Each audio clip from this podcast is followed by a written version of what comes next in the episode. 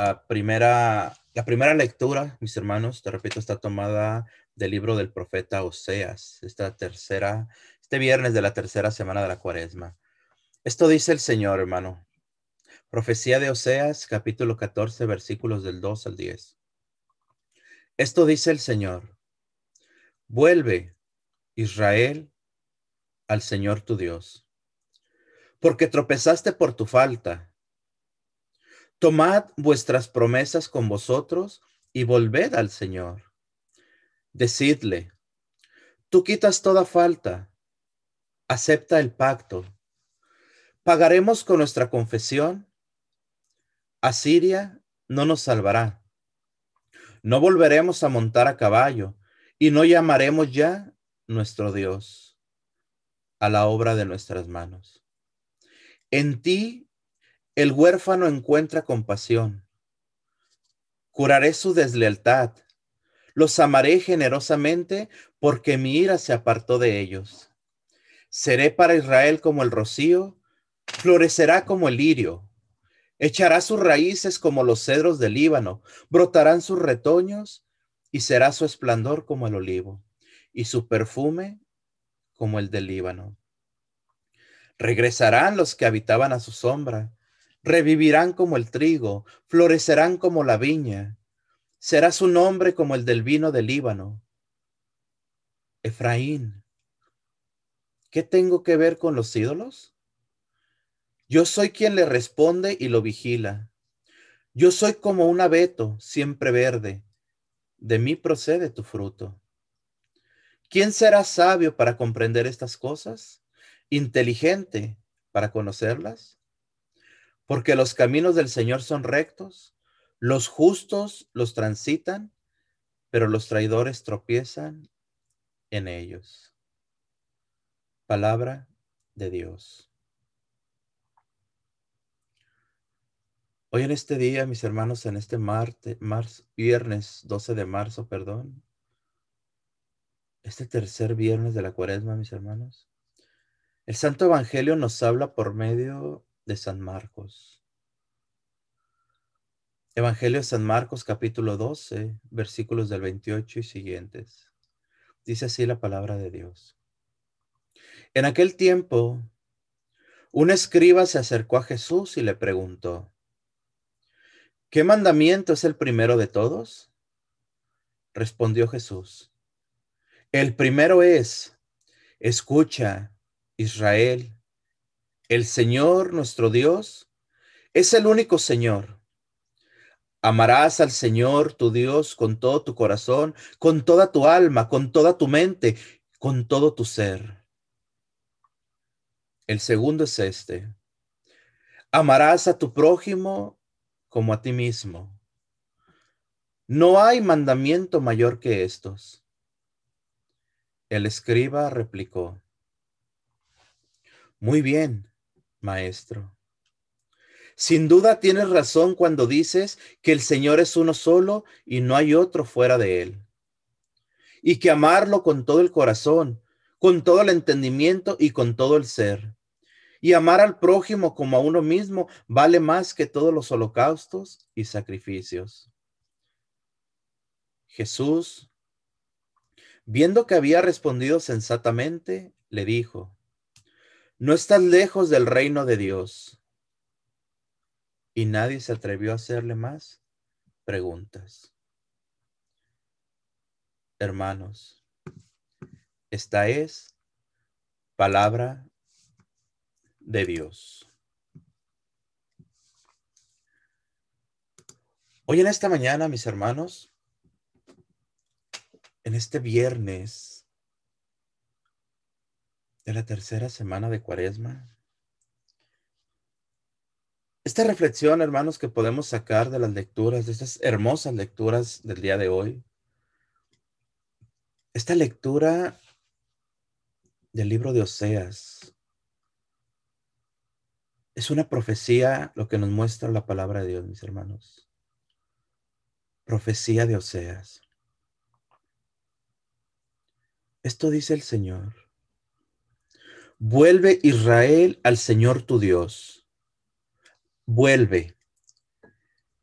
Cuando la palabra de Dios, hermano, comenzamos a, a ver aquí, a entender lo que sale de la boca de Dios hacia el pueblo. Recordemos que esto es una profecía, está hablando el Señor, es un oráculo. Entonces el Señor le dice, hermano mío, por medio del profeta, o sea, le está hablando al pueblo, vuelve Israel al Señor tu Dios, regresa.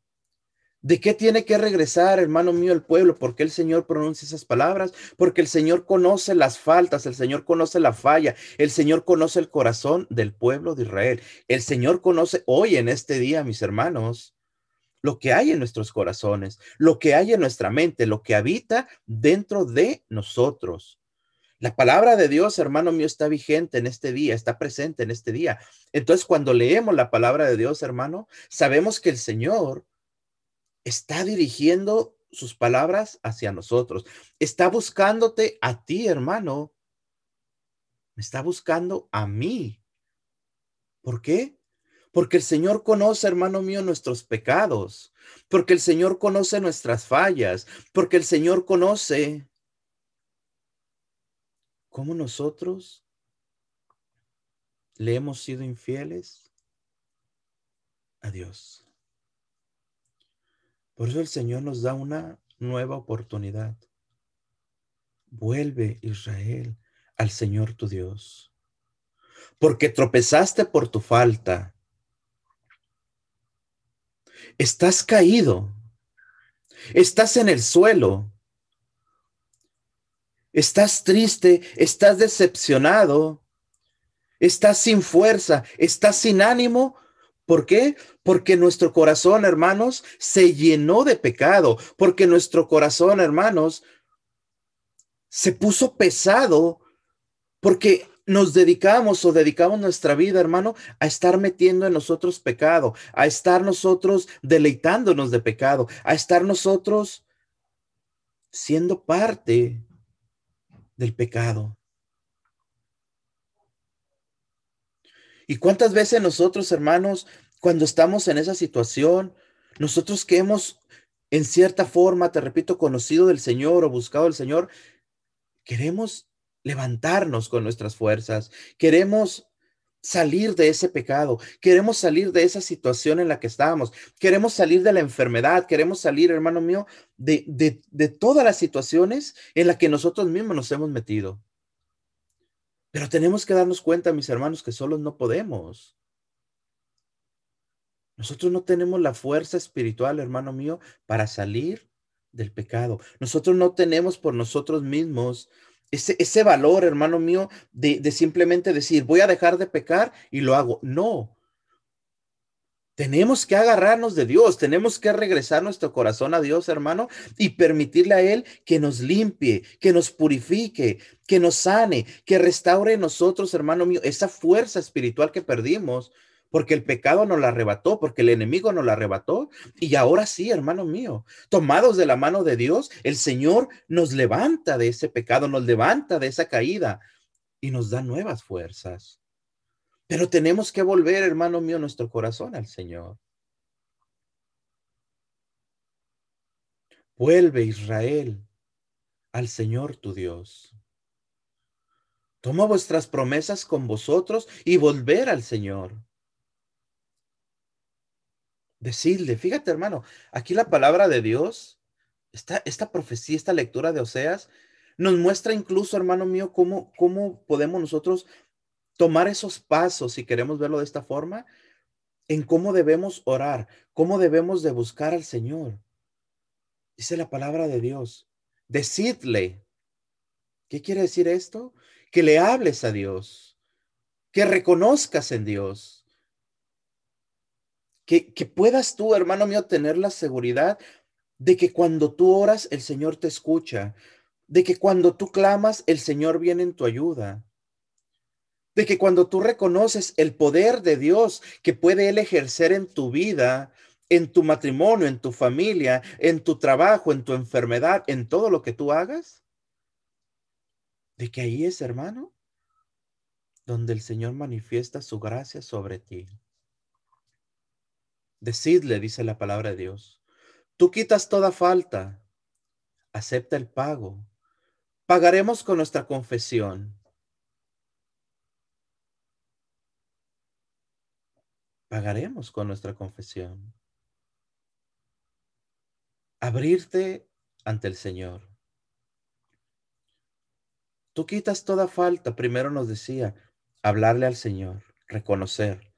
Ahora fíjate cómo la palabra de Dios, mis hermanos, misma nos muestra, pagaremos con nuestra confesión. ¿Qué quiere decir esto, hermano? Que nos desnudaremos, espiritualmente hablando, frente al Señor. De nada vale, hermano mío, te repito, querer aparentar. Aparentamos entre nosotros los hermanos, aparentamos en nuestra casa, aparentamos en el matrimonio, aparentamos dentro de la iglesia, aparentamos dentro de nuestros grupos de oración. Apariencias, caretas que muchas veces hay en nosotros, de felicidad, caretas de que, de que queremos aparentar ser santos, pero frente a Dios, mis hermanos, esas caretas no sirven y lo sabemos. Frente a Dios tenemos que presentarnos, hermano mío, frente, con lo que somos, sin ocultar nada. ¿Por qué? Porque el Señor puede ver dentro de nosotros y se da cuenta lo que habita de nosotros. Entonces, hermano mío, tener la seguridad de que el Señor hoy nos está llamando a la conversión. El Señor nos está pidiendo que regresemos a Él. Pero lo importante aquí, hermano, te repito, es de que llegar frente al Señor por medio de la oración, por medio de acercarnos a Él y, decirle, hermano, presentarnos frente a Él, reconociéndonos y diciéndole, Señor, aquí estoy, mira, soy un pecador, he cometido esto, he fallado en esto, tú conoces mi vida, tú conoces mi situación, aquí estoy. Eso es agradable al Señor, hermano.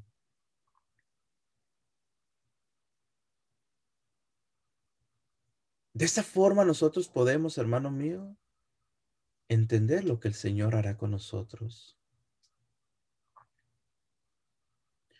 Sigue diciendo esta palabra tan hermosa de este día, mis hermanos. Asiria no nos salvará, no volveremos a montar a caballo y no llamaremos ya nuestro Dios a la obra de nuestras manos. Ojo con esto, mis hermanos. Y no llamaremos ya nuestro Dios a la obra de nuestras manos. Fíjate aquí, hermano. ¿Cuántas veces, te repito, nosotros mismos queremos encontrarlo todo con nuestras fuerzas? Como nosotros mismos, mis hermanos, llamamos, aquí la palabra de Dios nos enseña, llamamos Dios a las cosas que nosotros hemos fabricado. ¿Cómo nosotros mismos, hermano mío, podemos endiosarnos, escucha, endiosarnos con lo que hemos conseguido, con nuestros logros? ¿Cómo nosotros nos endiosamos, hermano mío, con lo que hay a nuestro alrededor.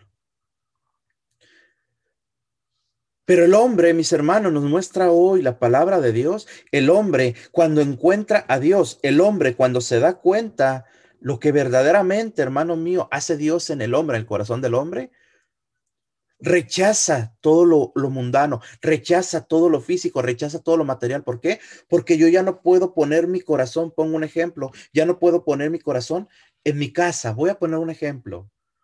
En mi casa que me costó mucho trabajo conseguirla, que me costó mucho trabajo el, obtenerla, pero cuando conseguí mi casa, mi hermano, esa casa para mí era mi Dios. Esa casa para mí, hermano, era lo que más valía. Esa casa para mí, hermano, es, es lo más grandioso del mundo. Esa casa era mi Dios. Y te repito, estoy poniendo un ejemplo. Yo te invito a que tú descubras en este día, hermano mío, en qué estás endiosado. Y con mucho respeto lo hago, mi hermano. Porque la palabra de Dios nos muestra claramente, ya no llamaremos ya a nuestro Dios a la obra de nuestras manos. ¿Por qué? Porque mi único Dios es el Dios verdadero. Mi único Dios es el Dios que me salva, el Dios que me libera, el Dios que me da vida.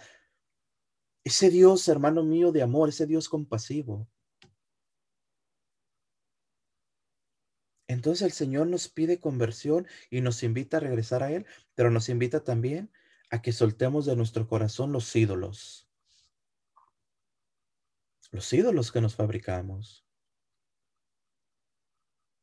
Y te repito, mi hermano, no, no, no nos vayamos o no pensemos que los ídolos son las figuras que se fabrican, hermano, son las imágenes. No, los ídolos nos está hablando la palabra de Dios, hermano mío, de lo que fabricamos nosotros en nuestra mente, de lo que fabricamos nosotros en nuestro corazón y de lo que nosotros pensamos que es la felicidad. Sigue diciendo la palabra de Dios. En ti el huérfano encuentra comprensión. Curaré su deslealtad, dice el Señor. Los amaré generosamente, porque mi ira se apartó de ellos. Seré para Israel como el rocío, florecerá como el lirio. Echará sus raíces como los cedros del Líbano, brotarán sus retoños, y será su esplendor como el olivo, y su perfume como el del Líbano. Hermano, fíjate qué, qué, qué hermoso es la palabra de Dios, de verdad. Al volver nosotros a Dios, hermano, al reconocer nuestros pecados, al reconocer nuestras faltas, al regresar a Dios, al presentarnos frente a Dios, hablamos ya, hermano mío, completamente desnudos, te repito, espiritualmente hablando. El Señor verá en nosotros, hermano mío, esas fallas porque nosotros le permitimos que las vea. Pero el Señor no nos juzga en ese momento, sino que nos, nos limpia, nos purifica, hermanos. Al apartarnos nosotros de los ídolos, ya hablamos, hermano mío, y presentarnos frente al Señor limpiamente, ¿qué sucederá en nosotros, hermano? ¿Qué es lo que el Señor hará con nosotros? Dice la palabra de Dios, hermano, y lo repito. Curaré su deslealtad, te amará el Señor generosamente, porque mi ira se apartó de ellos. La ira de Dios se aparta de ti porque tú has vuelto a Él. Seré para Israel como el rocío. Ese rocío, hermano mío, ese rocío que se manifiesta en las mañanas, hermano mío. Ese, ese rocío que cuando cae sobre el campo, cuando cae sobre las plantas, cuando cae sobre los árboles, les da vida porque ese rocío, hermano, es el rocío que hace florecer. Es el rocío que hace, mi hermano, que todo cobre vida. Echarán sus raíces como los cedros del Líbano, brotarán sus retoños, y será su esplendor como el olivo y su perfume como el del Líbano.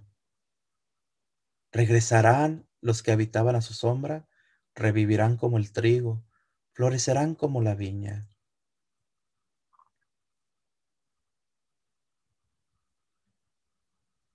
De mí procede tu fruto, dice el Señor. De mí procede tu fruto. Todo fruto al que nosotros estamos llamados a dar, hermano mío.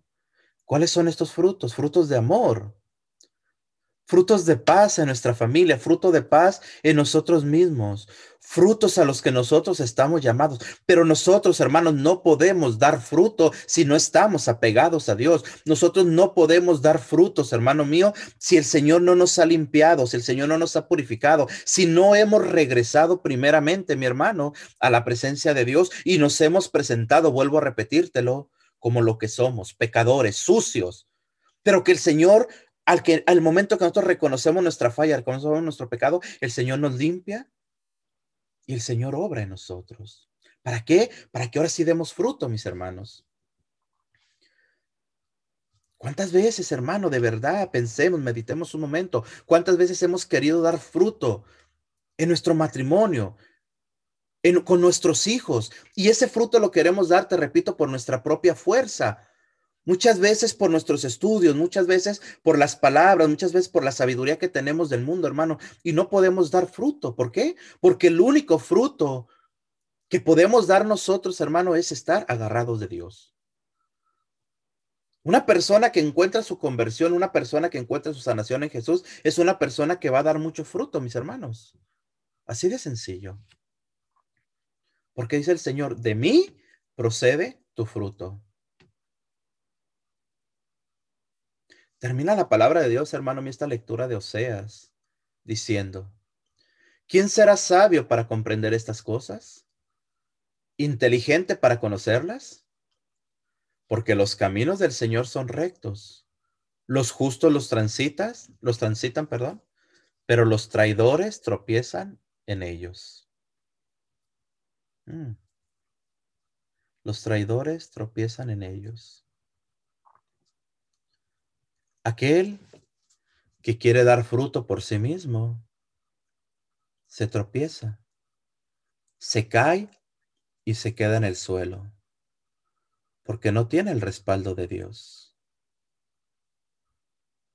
porque no tiene quien lo levante y se queda en el suelo. Y el viento se encarga, hermano mío, de levantarlo y de desaparecerlo. Porque el fruto que no está cimentado en el Señor es un fruto que jamás va a surgir y va a ser resplandeciente. Hoy nos trasladamos, hermano, en este momento al Santo Evangelio que hemos compartido hoy el Santo Evangelio de San Marcos. Vimos primero cómo en la profecía de Oseas, hermano, todo lo que nos habló el Señor, regresar, purificarnos, lo que recibiremos de Él y los frutos a los que estamos dando, llamados a dar, perdón.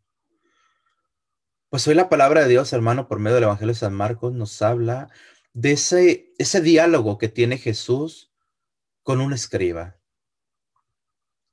Dice la palabra de Dios, en aquel tiempo un escriba se acercó a Jesús y le preguntó, ¿qué mandamiento es el primero de todos? ¿Cuál es la respuesta de Jesús, hermano? El primero es, escucha Israel, el Señor nuestro Dios es el único Señor. Amarás al Señor tu Dios con todo tu corazón, con toda tu alma, con toda tu mente y con todo tu ser. Amarás a Dios con todo tu corazón. Es el primer mandamiento. Amar a Dios significa, mi hermano mío, ponerlo a Él primero antes que todo lo demás. Todos lo sabemos. Amar a Dios, hermano mío, antes que lo material.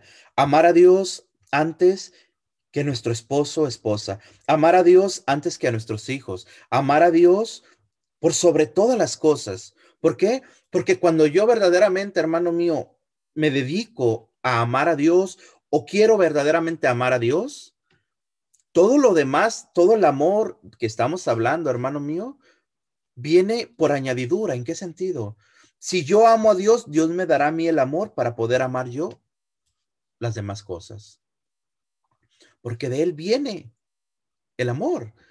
Recuerda que decíamos, hermano mío, dice, en, el libro de Osea nos decía, de mí procede tu fruto.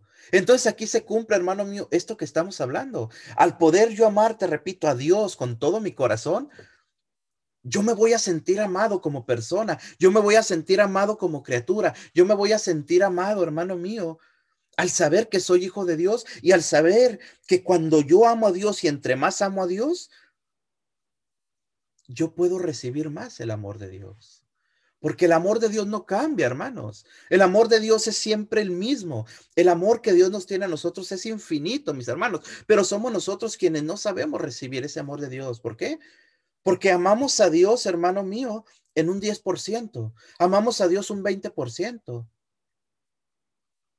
Si, si nos va bien, podemos decir que un 50%, pero el otro 50, mis hermanos, está en el amor al dinero, está en el amor a nuestros bienes, está el, el amor en nuestra misma sabiduría, está el amor. ¿Sabrá Dios en dónde, hermanos? Amar a Dios con todo nuestro corazón. Dice Jesús, hermano, en el Evangelio.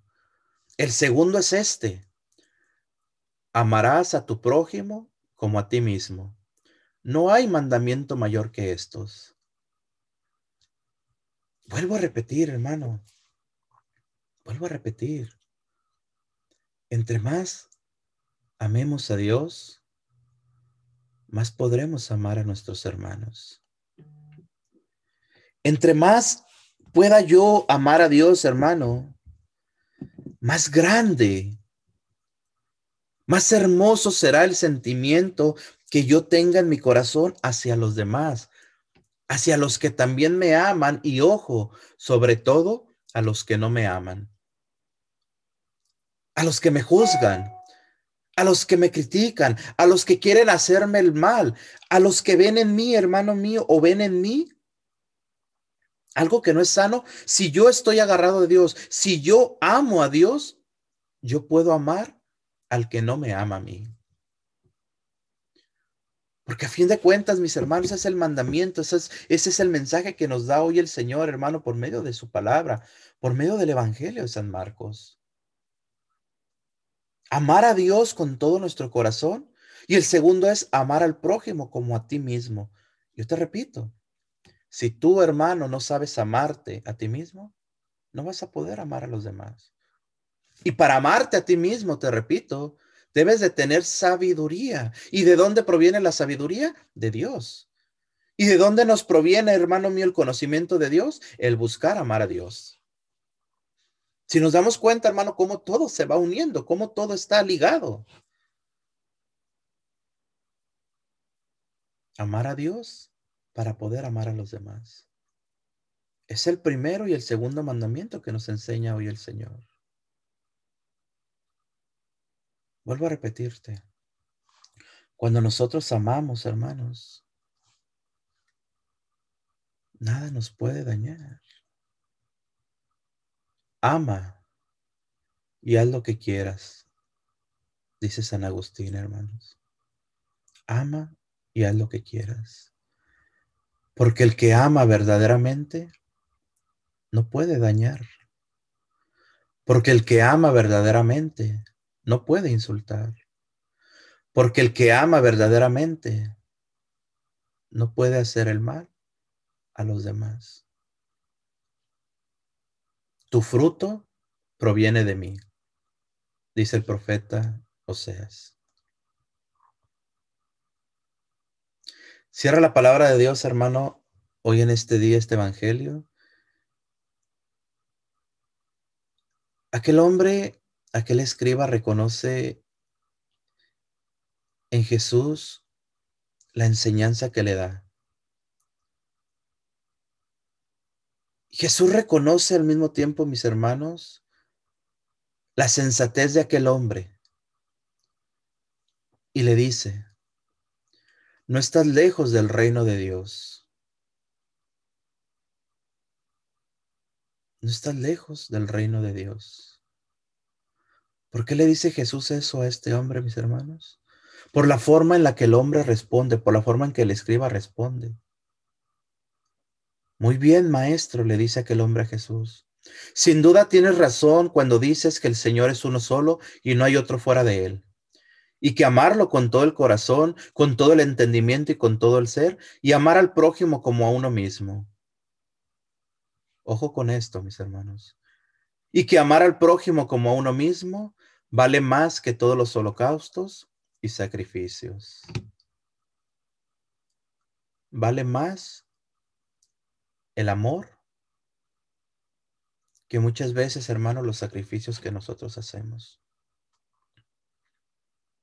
Este tiempo de, de, cuaresma, hermanos, este tiempo que estamos nosotros, hacemos sacrificios, ofrecemos ayunos, le ofrecemos al Señor, hermano mío, te repito, abstinencia. Excelente, todo eso está bien, mi hermano. Te animo y te invito a que lo sigas realizando. Pero que esas abstinencias, hermano, que esos ayunos, que todo lo que tú estás realizando, que el único fin de todo esto, hermano mío, sea que tú puedas encontrar el amor. Que ese ayuno, que ese sacrificio te lleve a amar a Dios, a amarte a ti mismo, para que ese amor pueda dar fruto, hermano mío, en tu casa, en tu matrimonio, en tu familia. Con los que no te aman, te repito, que aunque no te amen, tú puedas amar, que ese sea el fruto, hermano mío, que tú puedas recibir del sacrificio y del ayuno que estás realizando. La palabra de Dios, hermano mío, es hermosa. La palabra de Dios, hermano, hoy nos ha llevado en un momento de alegría, en un momento de gozo y en un momento de reconocer lo que el Señor quiere hacer en nosotros. Así que le damos las gracias al Señor hoy en este día, mis hermanos, y sellamos esta meditación, hermanos, en el nombre del Padre, del Hijo y del Espíritu Santo. Amén. Gloria a Dios, mis hermanos.